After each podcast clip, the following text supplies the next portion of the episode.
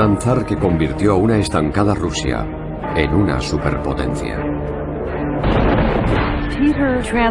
Pedro transformó el reino de Rusia, estancado en el medievo, en un imperio moderno y europeizado, con un estatus de gran potencia. Pero para afianzar su poderoso imperio y sus profundas reformas, Pedro el Grande tuvo que hacer el mayor de los sacrificios, el de su hijo Alexis. Pedro había construido un mundo nuevo y Alexis había intentado destruirlo. Pedro no pudo digerirlo. Era imposible. Esta es su trágica historia, desgarrada por las disputas familiares, la traición y la venganza. Iconos del poder, la venganza del zar.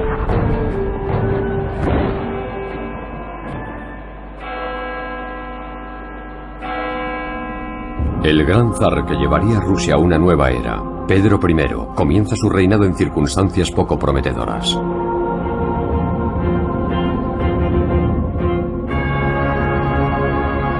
Coronado como corregente, es obligado a compartir la corona.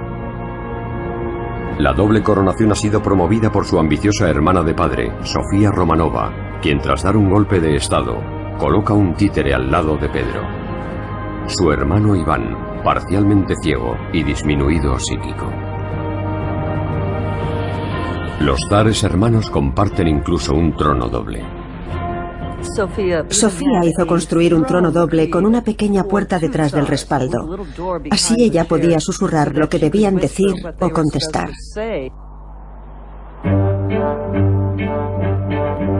Los jóvenes zares heredan un extenso reino de más de 8 millones de kilómetros cuadrados. Sus 8 millones de habitantes viven en una edad oscura en la que la Iglesia Ortodoxa rusa controla el conocimiento y la educación.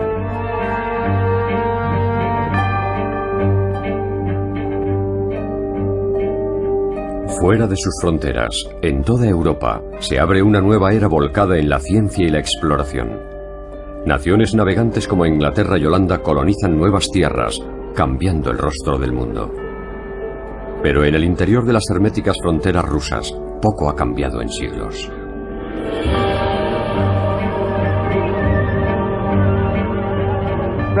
Rusia no había vivido el Renacimiento, la Reforma Protestante o la Revolución Científica del siglo XVII. No tenía universidades y apenas contaba con artes seculares. Estaba aislada. Los rusos sabían muy poco del mundo exterior. El Kremlin es la sede del poder. Una fortaleza de piedra en el corazón de Moscovia, la ciudad sagrada de Moscú, donde se espera que estudie Pedro. Moscovia representa el retraso, el estancamiento, la religiosidad. A Pedro le disgustaba enormemente. Mientras sus hermanos Iván y Sofía permanecen en Moscú, Pedro establece su residencia en las afueras de la antigua capital. En vez de estudiar en las catedrales, convierte los jardines de un viejo palacio de verano en un campo de entrenamiento militar. Pedro elige mercenarios extranjeros como maestros.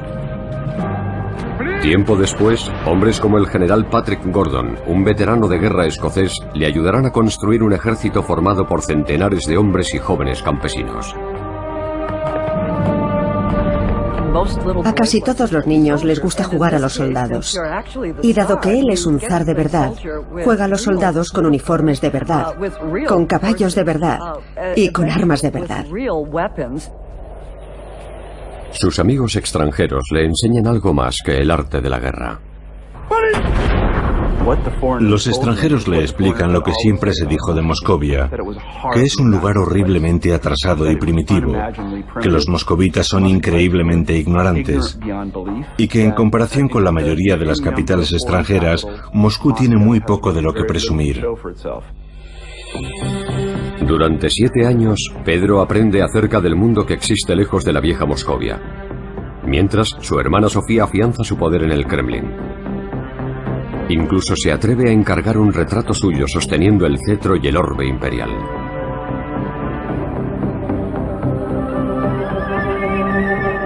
A los 17 años, Pedro, que ya mide más de dos metros, comprende que debe eliminar a Sofía antes de que ésta le arrebate el trono para siempre.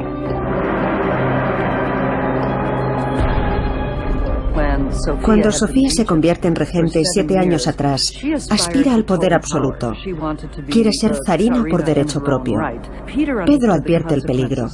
Entonces él tiene 17 años. Y se da cuenta de que está luchando contra Sofía, no solo por la corona, sino también por su vida. En agosto de 1689, Sofía decide actuar. Reúne al Streltsy, un grupo corrupto del ejército con gran poder político y militar, y marcha por las calles de Moscú para demostrar su poder. Ante esta provocación, Pedro se ve obligado a actuar. Reúne a su ejército privado, ahora formado por los mejores soldados de Rusia, y sorprende a Sofía con esta inesperada demostración de fuerza.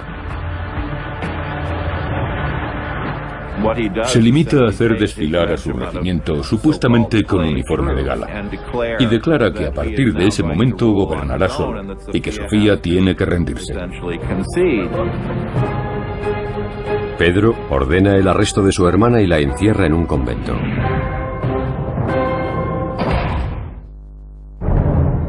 Pocos meses después, en 1690, el zar Pedro tiene un hijo, Alexis el Zarevich, diminutivo en ruso de zar.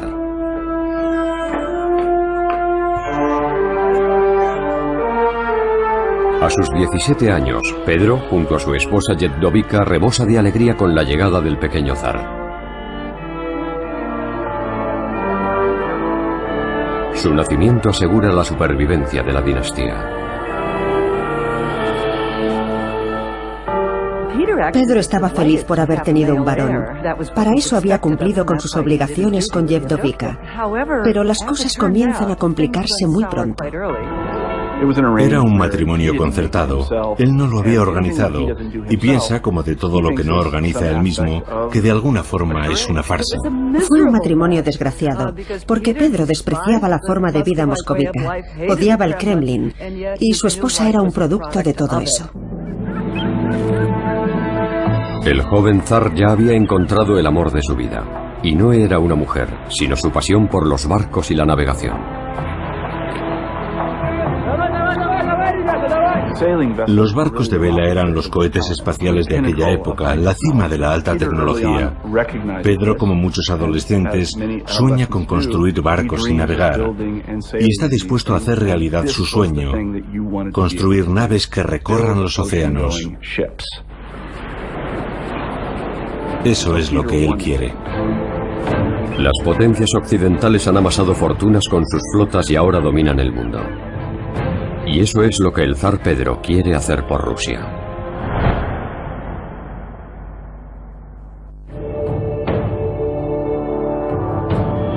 En el norte, su imperio se extiende a lo largo de casi 6.500 kilómetros de costa, pero limita con el gélido Ártico. Y no posee un solo puerto abierto a las aguas europeas. Sin salidas al mar ni al oeste ni al sur, Rusia vive aislada de las rutas comerciales. Pedro quiere un puerto, y grandes navíos que traigan riqueza y poder. Esa tecnología, esa habilidad para viajar a nuevos mundos que Pedro había imaginado, solo podía alcanzarse con barcos capaces de atravesar océanos. Rusia carecía de ellos y Pedro quería tenerlos. Pedro se propone llevar la frontera rusa hasta el mar. Para ello necesita conquistar un puerto. Y hay un objetivo evidente, el puerto otomano de Azov.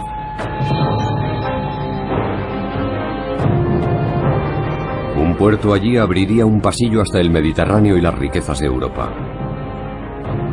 Pero el Mar Negro y la costa que lo rodea pertenecen al imperio más poderoso de la región. Los turcos otomanos. Los otomanos dominan el mar y las rutas comerciales desde hace más de tres siglos. Ahora Pedro quiere un trozo del pastel. En 1695 el zar lanza su cruzada. Su ejército avanza por tierra y ataca la fortaleza de Azov. Pero los barcos otomanos representan una ventaja decisiva.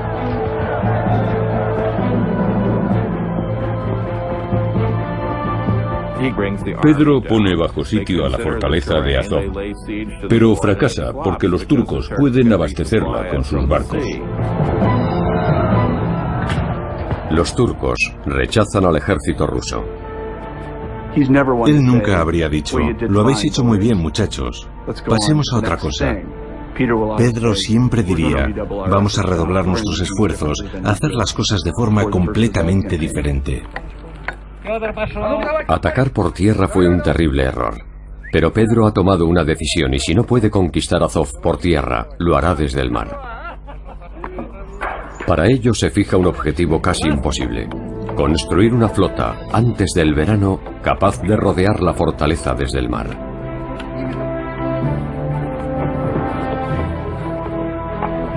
Y recluta a casi 30.000 hombres para que trabajen en sus astilleros.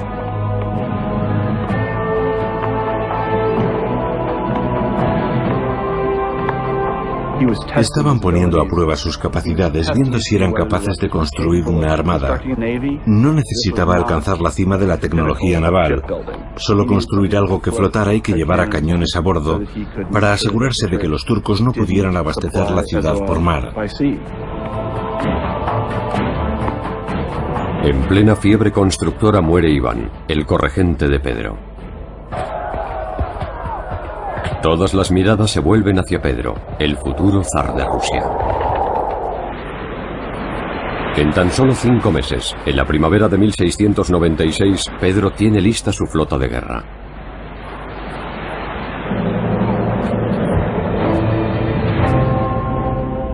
Ese verano sus galeras bloquean el puerto turco de Azov, listas para lanzarse al ataque.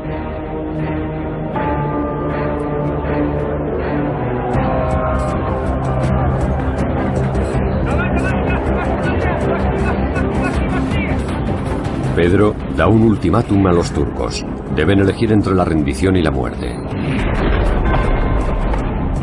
Los turcos se niegan a rendirse.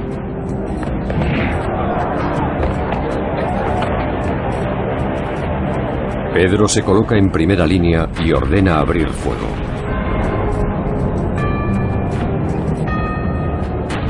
Sus fuerzas bombardean el puerto durante mes y medio.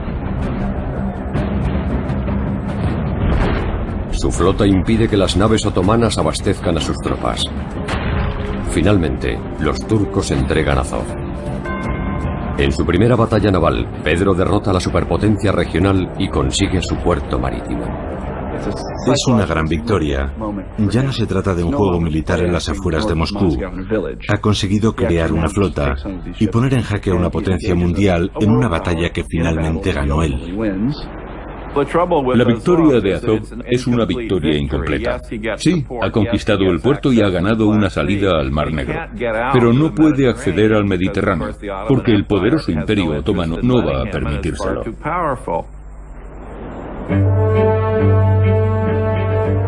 Su flota está encerrada en Azov, aislada de Europa por una serie de angostos estrechos. Puntos de control fuertemente vigilados por el ejército otomano. Pedro necesita aliados poderosos para romper el bloqueo, conseguir que los europeos se pongan de su parte.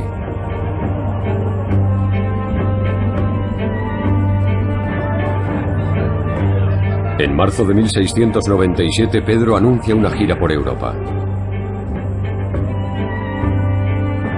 Visitará las capitales europeas para conseguir apoyos para su campaña. También quiere ver lo que hacen Occidente y los occidentales. Pedro tiene dos objetivos. El primero es crear una gran coalición contra los turcos otomanos, pero también quiere familiarizarse con la tecnología extranjera.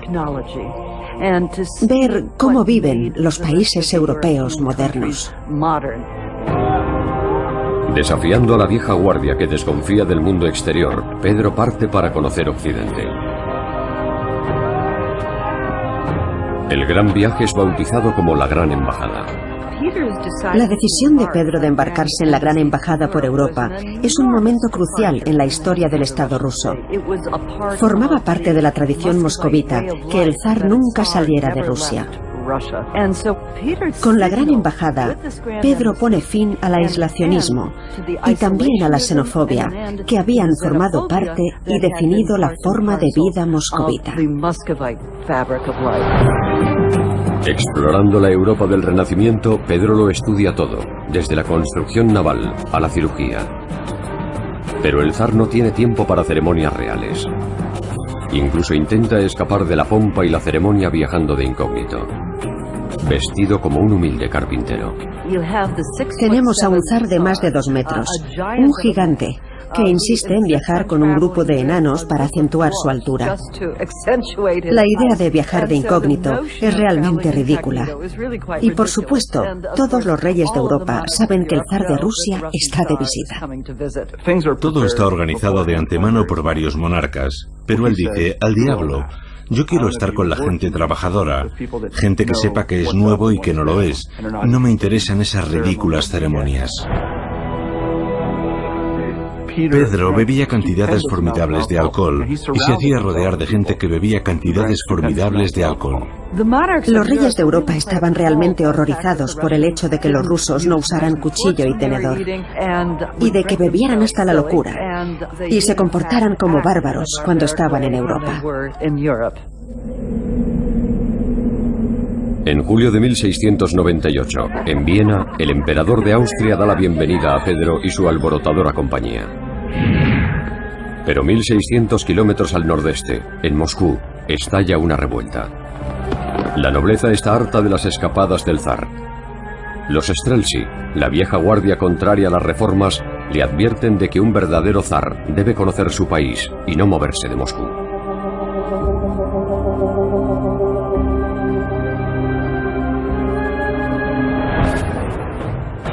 Pedro vuelve apresuradamente a Rusia. Pero con más de 1.500 kilómetros por recorrer, solo puede confiar en que sus aliados en Moscú actúen a tiempo.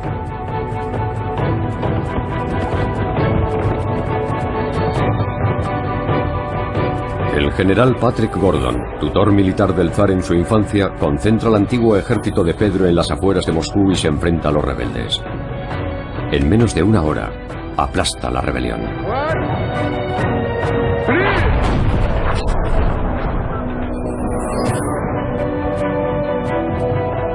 Pero para Pedro, esta revuelta es algo más que una simple traición. Su objetivo será purgar todo lo que represente a la vieja Rusia.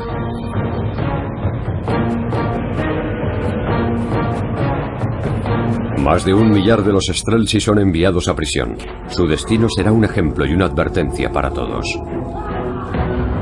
Esto es lo que les pasa a aquellos que se atreven a desafiar al zar. Ejecutó a unos 1.200, a algunos con sus propias manos. Es insólito que un monarca mate a alguien. Ordenar una ejecución, mancharse las manos de esa forma es una cosa, pero hacerlo tú mismo, eso es muy diferente. Impone castigos despiadados, pero también inicia reformas rápidas y profundas. Pedro inicia toda una serie de cambios y reformas. Nada ni nadie escapa a las reformas. Afeita las barbas a los hombres de la aristocracia, de la nobleza, para que se parezcan más a los bien rasurados europeos a los que acaba de conocer. La barba tradicional, los tocados religiosos, Pedro prohíbe todos los símbolos de la antigua Rusia, incluidas las vestimentas largas que han distinguido siempre a los nobles rusos. Arranca los caftanes de los cuerpos de la aristocracia e insiste en que se vistan a la moda europea. Es una revolución, una ruptura radical con el pasado. Al zar le queda un último lazo por cortar. Pedro nunca ha amado a su esposa Yevdovica.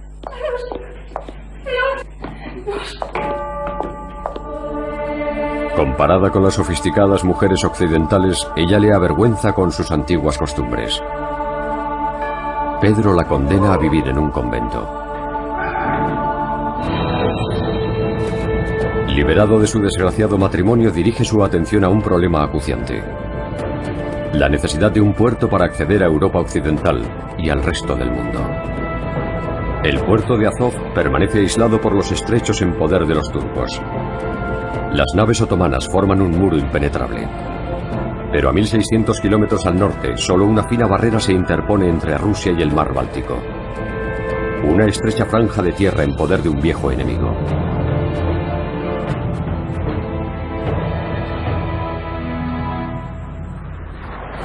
Pedro comprendió muy pronto que si quería conseguir para Rusia el estatus de gran potencia, tendría que retar a Suecia. Y decide que eso es lo que tiene que hacer para poder controlar el Báltico y convertir a Rusia en una gran potencia europea. Suecia domina el norte de Europa. Su ejército es temido y su armada la dueña del Báltico. Pero Pedro no duda en enfrentarse a todo ello. Los suecos son peligrosos. A ningún ruso sobrio se le habría ocurrido pensar en derrotarlos en una guerra. Pedro, decidido, reemplaza al antiguo Strelsi por un nuevo ejército de 40.000 hombres. Y cuenta con la inexperiencia del jovencísimo rey sueco. Un nuevo rey acababa de subir al trono en Suecia. Carlos XII solo tenía 15 años Pedro pensó que aquello debilitaría a Suecia. No contaba con que aquel chico resultaría ser un genio militar. En septiembre de 1700, Pedro lanza su ataque. Las tropas del zar sitian la piedra angular de los suecos en el Báltico, la fortaleza de Narva. Los rusos rodean la fortaleza, impidiendo la llegada de los suministros vitales. Durante dos meses, las tropas de Pedro aguardan a que los aislados suecos se rindan. Pero el rey Carlos no piensa en rendirse y lanza un ataque sorpresa. Para Carlos la diplomacia fue siempre la segunda opción. La primera era la guerra y estaba decidido a derrotar a Pedro.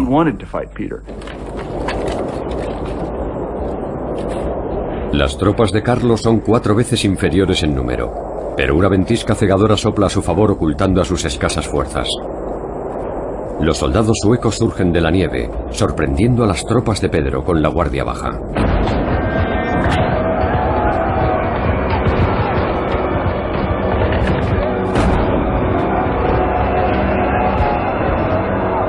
El pánico se apodera del ejército ruso y sus soldados huyen en desbandada. Fue una derrota terrible.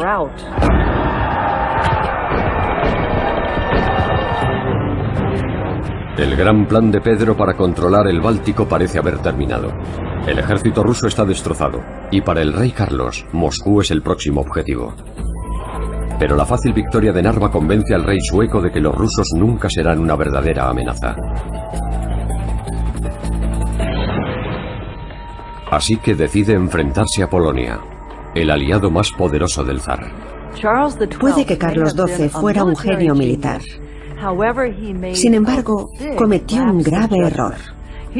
Carlos decidió que Rusia era demasiado débil para molestarse con ella y en su lugar cayó en la telaraña de Polonia, ignorando a Rusia durante los siguientes diez años. El error del rey sueco al desaprovechar su ventaja proporciona una segunda oportunidad al zar. El gran constructor del imperio ruso regresará para luchar de nuevo. Tras la aplastante derrota a manos de los suecos al intentar conquistar el puerto de Narva, Pedro se vuelca en la reconstrucción de su maltrecho ejército. Para ello cuenta con un rico recurso natural, la vasta población rusa. Pedro dedica todo su tiempo a reconstruir su ejército y año tras año realiza incursiones limitadas en territorio sueco para que sus hombres ganen experiencia. En el ejército de Pedro los reclutas deben servir un mínimo de 25 años. Vidas y haciendas son sacrificadas por toda Rusia para pagar el nuevo ejército del zar. Pedro insistía en que todos los recursos de Rusia se dedicaran a la creación de un ejército moderno. Todo valía, desde fundir las campanas de las iglesias para hacer armas, hasta poner impuestos sobre las botas y los féretros para financiar al ejército. Tras su fracaso en Narva, Pedro cambia de táctica. Derrota a los suecos en pequeñas batallas por toda la región báltica, mermando sus fuerzas y agotando sus recursos.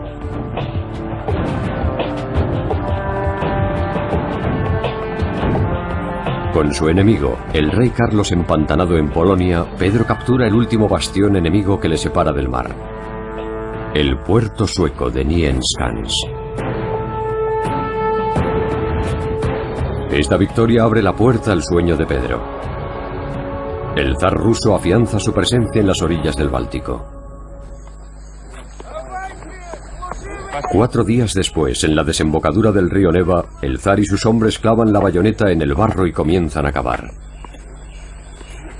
Construyen una nueva fortaleza y el corazón de una nueva ciudad, bautizada en honor al santo patrón de Pedro, San Petersburgo. Nace así la nueva ventana de Rusia al mundo una ciudad modelo erigida sobre una ciénaga infestada de enfermedades.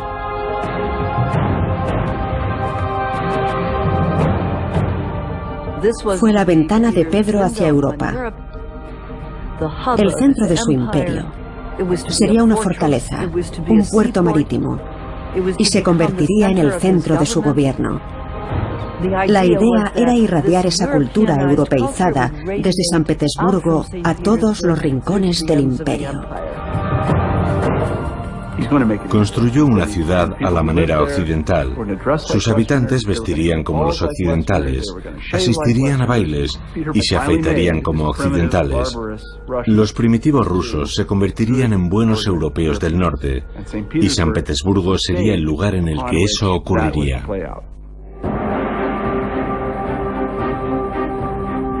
El zar dedica todos los recursos a construir su nueva obra maestra. Pero la ciudad modelo de Pedro desangra al país tanto en materiales como en mano de obra. Esta agitación sacude violentamente a un soldado, a Alexis, el hijo de 18 años del zar. Aferrado al pasado y al recuerdo de su madre moscovita, Alexis representa todo aquello que Pedro quiere cambiar. Alexis se siente más en casa en Moscú. En realidad desprecia San Petersburgo. Desprecia a la Marina, desprecia al ejército y también las políticas pro-occidentales de su padre. Su resistencia aviva el deseo de su padre de cambiar a su hijo. Pedro piensa que el futuro de Rusia depende de que consiga convertir a su hijo en un hombre moderno. Pedro llama repetidamente a su lado a Alexis y le propone distintas tareas. Y lo prepara, o hace que lo preparen, para que tenga la formación necesaria para ocupar algún día el lugar de su padre. Alexis no muestra ningún interés por todo eso. Piensa que es aburrido y desagradable, y se limita a obedecer las órdenes, nada más. En 1708, el zar encomienda a su renuente aprendiz una misión militar vital, defender la ciudad sagrada de Moscú de una invasión.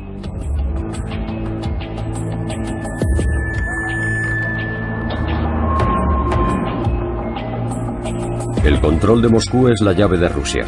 Alexis lo sabe, su padre lo sabe, y también el genio militar de la época. Carlos XII, el rey guerrero de Suecia. Carlos era por encima de todo un militar. Dedicó toda su vida al ejército, incluso vivía en una tienda. Estaba tan obsesionado con los asuntos militares que no permitió que ninguna otra cosa ocupara su vida. En ocho años no ha perdido una sola batalla. En 1708 se presenta en la frontera rusa con 70.000 soldados de élite.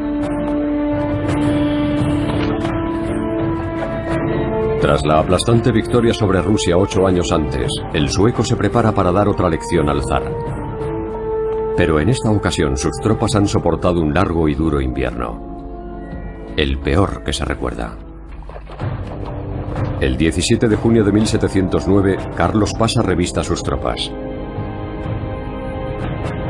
Ha ganado todas las batallas importantes sin sufrir una sola herida, tan solo una pierna rota. Pero hoy su suerte termina.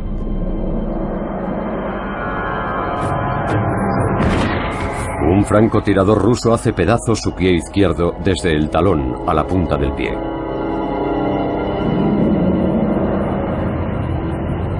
Diez días después se enfrenta a la batalla más importante de su vida atrapado en una camilla. Y lo que es peor, sus agotadas tropas están en inferioridad de 2 a 1.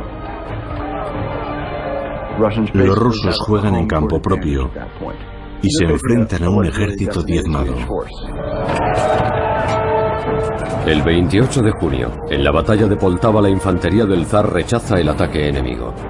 Los suecos comienzan a tambalearse. A mediodía se baten en retirada. Lo que pasó en Poltava fue que los suecos estaban muy lejos de sus bases de suministros y estaban exhaustos. Pedro aprovechó esa circunstancia que él conocía para atacar a sus enemigos en Poltava y fue una derrota terrible para los suecos. El rey Carlos es alejado de la carnicería. Su invencible ejército yace en el campo de batalla. La supremacía sueca ha terminado. Esta derrota dejó muy claro que Rusia había ganado la Gran Guerra del Norte. Fue una auténtica conmoción para Suecia y su rey, pero también para el resto de Europa. Todos comprendieron que había un nuevo y poderoso miembro en la familia de las naciones europeas. La victoria de Poltava cambia el equilibrio de poder en Europa. Con una cabeza de playa por fin segura, el siguiente objetivo de Pedro demostraría ser un reto mucho más duro. Asegurar su legado, convirtiendo a su hijo en un digno sucesor. Era un joven que no había mostrado interés por nada, salvo en rememorar los antiguos tiempos y el clásico estilo de vida moscovita. Y Pedro estaba empezando a perder la paciencia con Alexis. En el otoño de 1711, Pedro prueba una nueva táctica para modernizar a Alexis. Casarlo con una mujer occidental. Lo que hizo Pedro fue casarlo, para que madurara, para prepararlo para las responsabilidades de la corona. La novia, Charlotte, procede de la provincia alemana de Brunswick-Wolfenbüttel. Su noble familia está emparentada tanto con la realeza austríaca como con la británica. El zar Pedro establece así una alianza entre la nueva Rusia y dos grandes potencias occidentales. Y si el matrimonio no consigue hacer cambiar a Alexis, Pedro tiene otra opción. Engendrar un nuevo heredero con su nueva esposa.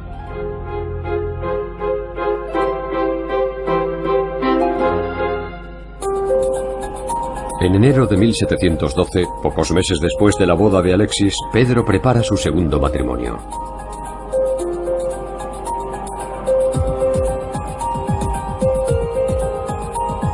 Su prometida, Marta Skabronska, es una campesina de la región báltica a la que conoció en los campamentos del ejército durante los primeros días de la guerra con Suecia.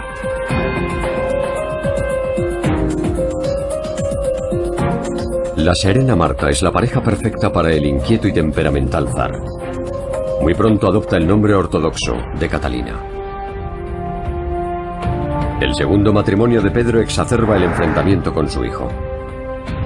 A sus 23 años, Alexis no ha hecho gran cosa en su vida. Con esos años, Pedro ya se había enfrentado a los turcos en el Mar Negro y destacaba en el combate y la navegación. Su hijo teme ambas cosas. Pedro adora la occidentalizada San Petersburgo. Alexis solo se siente en casa entre los muros del viejo Moscú. Pedro medía más de dos metros. Era un gigante. Era enérgico, obstinado y tenía una visión. Supo ver los vientos de cambio que se avecinaban. Y Alexis era triste, mediocre Era pasivo. Pedro estaba muy preocupado por la actitud de su hijo. En una carta le decía, dejas que te alimenten como un pajarillo con el pico abierto.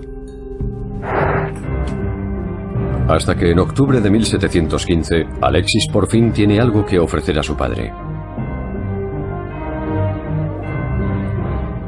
Su esposa Charlotte da a luz a un varón sano, Piotr Alexevich, Pedro II.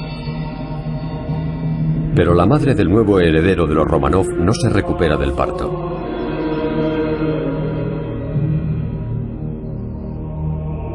Cuatro días después del nacimiento de su hijo, Charlotte muere. La muerte de Charlotte, elegida por el zar como nuera, conduce a Pedro y a Alexis a un punto de ruptura. Durante el funeral de Charlotte, el zar da un ultimátum a su hijo. Si no demuestras ser digno, declara, te privaré de la sucesión y te cercenaré como a un miembro gangrenado.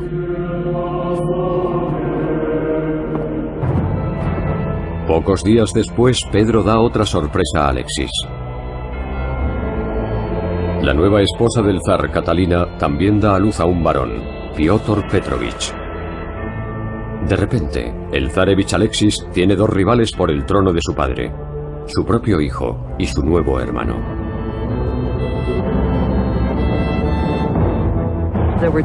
Había dos posibles herederos para reemplazar a Alexis. Es entonces cuando Pedro intenta que su hijo acceda a convertirse en soldado o en marinero para que aprenda a ser un verdadero zar. Y finalmente, Alexis se ve forzado a decir, no puedo hacerlo, renuncio a mis derechos al trono. Alexis suplica ser eliminado de la línea de sucesión. Hay que tener mucha fuerza interior para decirle eso a tu padre, el gigante de dos metros que había transformado el país. Decirle, verás, me parece que no sería lo mejor, ni para mí ni para Rusia. Pero rendirse nunca ha sido una opción para Pedro. Si el hijo del zar rechaza su primogenitura, eso podría socavar todo lo que Pedro ha conseguido. Intentó convertirlo en un pequeño soberano y no funcionó. Alexis dijo, no me interesa. Pedro no podía concebirlo. En agosto de 1716, Alexis sucumbe ante la presión y huye. Incapaz de satisfacer las exigencias de su padre, el príncipe abandona Rusia.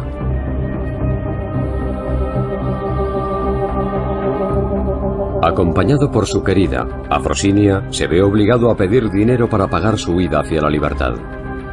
Uno de sus pocos amigos le advierte, si tu padre intenta persuadirte de que vuelvas, no lo hagas, te decapitará públicamente. Pensó que era su única y última oportunidad. Era evidente que en Rusia nunca podría tener una vida normal con Afrosinia. Pedro no le dejaría en paz. La única opción para un heredero al trono como él era buscar la protección de otra familia real.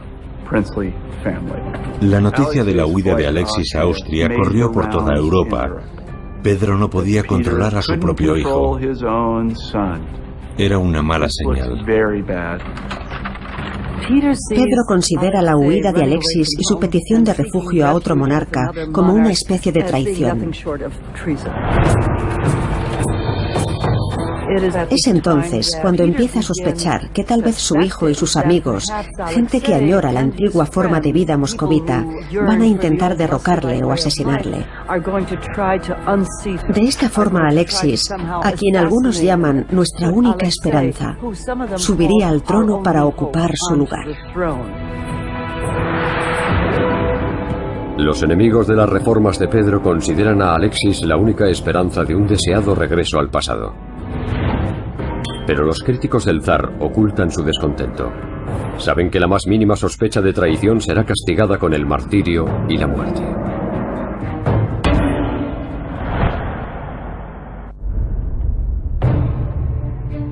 Un año después de su huida, Alexis y su querida viajan de Austria a Italia.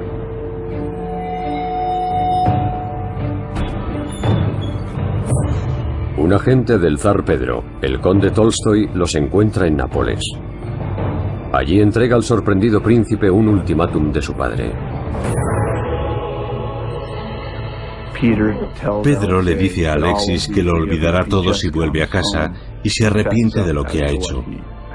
Y Alexis, en un conmovedor momento de credulidad, decide creer en su palabra. No entiendo que tuviera ningún motivo para hacerlo. Él había visto cómo trataba a su padre a todos aquellos a los que guardaba rencor o resentimiento, y no era agradable. Alexis vuelve lleno de confianza y esperanza y es tratado de una forma absolutamente brutal, terrible. Alexis suplica a su padre que le perdone, que le permita llevar una vida sencilla en el campo con su querida. Pero el zar ni perdona ni olvida. Alexis, como legítimo heredero al trono, era una amenaza permanente para Pedro. Si éste moría, Alexis podría sucederle en el trono y deshacer todo lo que Pedro había intentado hacer. Pedro era un hombre orgulloso y desconfiado. Creo que nunca tuvo la más mínima intención de dejar que su hijo volviera a casa.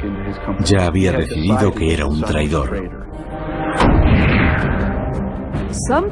Algunas voces comentaron que mientras estaba en la corte del emperador de Austria, Alexis había intentado reunir un ejército para invadir Rusia, derrocar a su padre y hacerse con el trono.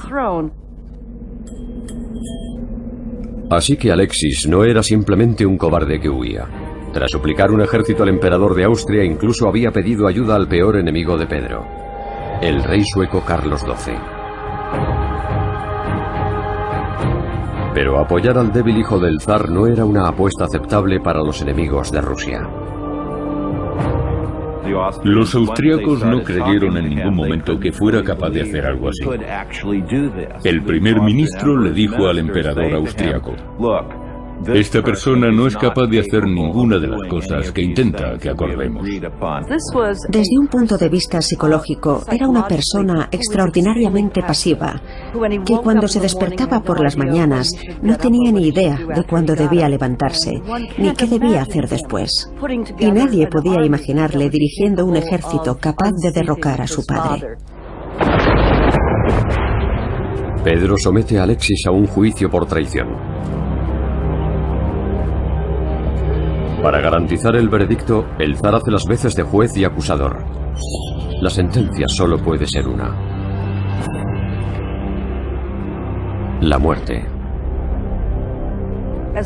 Mientras Alexis siguiera con vida, sería una amenaza para Pedro y sus reformas. Podría convertirse en el centro de una conspiración para intentar derrocarle o convertirse en zar tras la muerte de Pedro. Pedro condena a su hijo a ser azotado con el nut, un látigo que desgarra la carne de los huesos. Alexis recibe 25 latigazos, suficientes para matar a un hombre.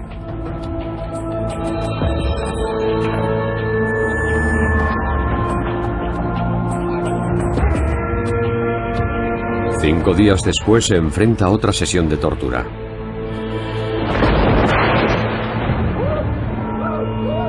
El 26 de junio de 1718, Alexis muere, un prisionero en la fortaleza de su padre. Pedro solo quería un hijo que continuara su legado, y Alexis solo deseaba un padre que le dejara vivir tranquilo. Ninguno de los dos vería su sueño realizado.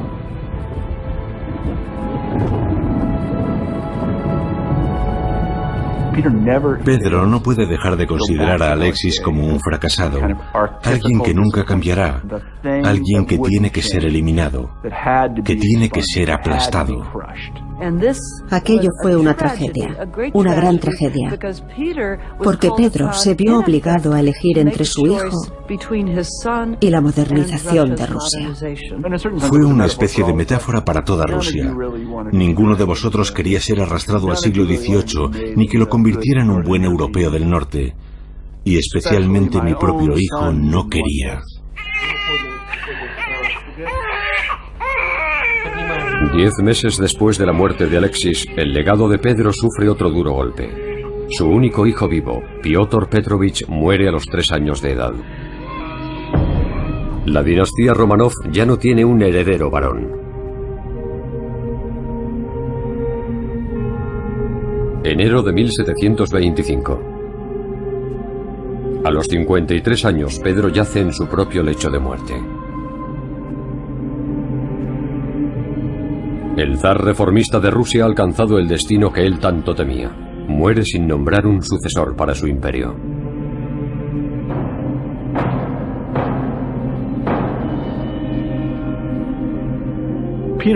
Pedro creó una situación en la que la sucesión era muy problemática. No existía un candidato claro que pudiera continuar con el proyecto que él había iniciado. El proyecto de Pedro, su nueva Rusia, era una fuerza imparable. En el plazo de una vida había transformado a la nación más grande de la Tierra. Obligó al mundo occidental a volver su mirada hacia el este y a admirar y temer al imperio ruso. Pedro fue uno de los grandes reyes de la historia rusa, tal vez el más grande. Y en lo que sí tuvo éxito fue en demostrar que una solamente racional, en posesión del poder absoluto, podía transformar todo un país y más aún toda una cultura.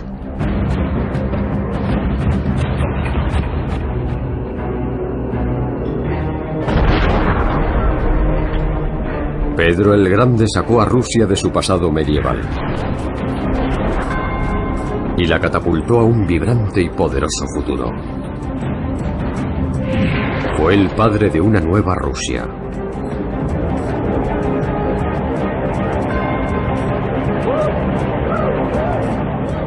Pero el precio fue el sacrificio de su propio hijo.